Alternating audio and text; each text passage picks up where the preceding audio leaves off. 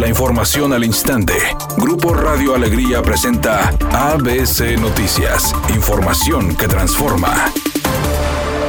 De acuerdo con la encuesta ABC Poligrama, el candidato de la coalición PRI-PRD por la alcaldía de Juárez, Francisco Treviño, se posiciona en primer lugar, mientras que el panista Noé Chávez en segundo lugar. Mario Alberto Salinas, de Movimiento Ciudadano, se encuentra en tercer lugar. Y Héctor de la Garza, de la coalición Juntos Haremos Historia en Nuevo León, en cuarta posición. En cadereta, el panista Cosme Leal mantiene el primer sitio. En segundo lugar está Rosendo Garza, de la coalición del PRI-PRD. Ernesto Quintanilla, de la coalición Juntos Haremos Historia en Nuevo León, se coloca en tercer sitio. Y Gerardo Juan García, de Movimiento Ciudadano, aparece en cuarto lugar. El candidato a la alcaldía de Santiago de la coalición Va Fuerte por Nuevo León, David de la Peña, se comprometió a hacer del municipio una región de primer mundo en la calidad de los servicios, como la ampliación y renovación del alumbrado público.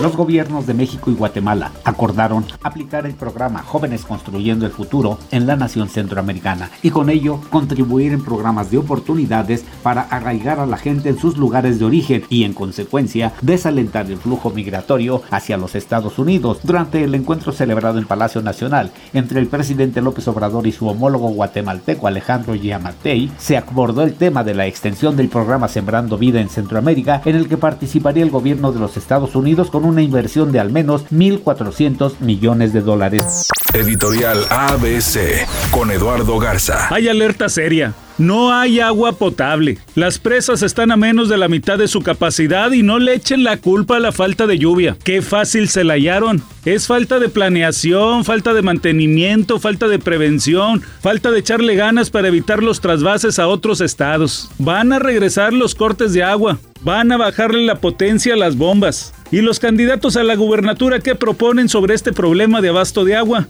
Ahora el pueblo los quiere escuchar. Esa es mi opinión y nada más. Quedaron definidas las fechas y horarios para los cuartos de final del Clausura 2021 femenil. Los encuentros de ida se celebrarán este viernes 7 de mayo, mientras que la vuelta será el lunes 10. Tigres visita al América en Coapa a las 10 horas y le reciben el Volcán a las 8 de la noche mientras que las Rayadas jugarán primero en el Olímpico Universitario al mediodía y después en el Gigante de Acero a las 22 horas.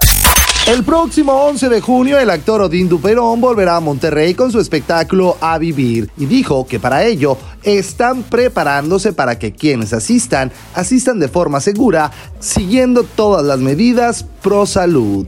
Mira, eh, estamos en un aforo de 2.800 personas más o menos, punto 3.000. En la arena caben 17.600 más o menos, entonces estamos como al 15%. Entonces eso nos ayuda a poder separar suficiente, a suficiente a la gente. El espacio es gigantesco, la gente tiene que entenderlo. Lo que pasa es que la gente de repente nada más dice y no sabe, pero lo cierto es que con cubrebocas y bien tapado, el riesgo es mínimo. es más riesgo en el aeropuerto, en un avión o en un restaurante con la gente que se quite el cubrebocas.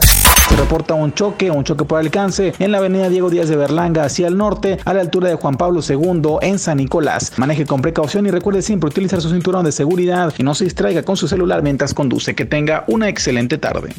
Es una tarde con presencia de nubosidad. Se espera una temperatura mínima que oscilará en los 26 grados. Para mañana miércoles se pronostica un día con escasa nubosidad. Una temperatura máxima de 30 grados y una mínima de 20. La temperatura actual en el centro de Monterrey 30 grados. ABC Noticias. Información que transforma.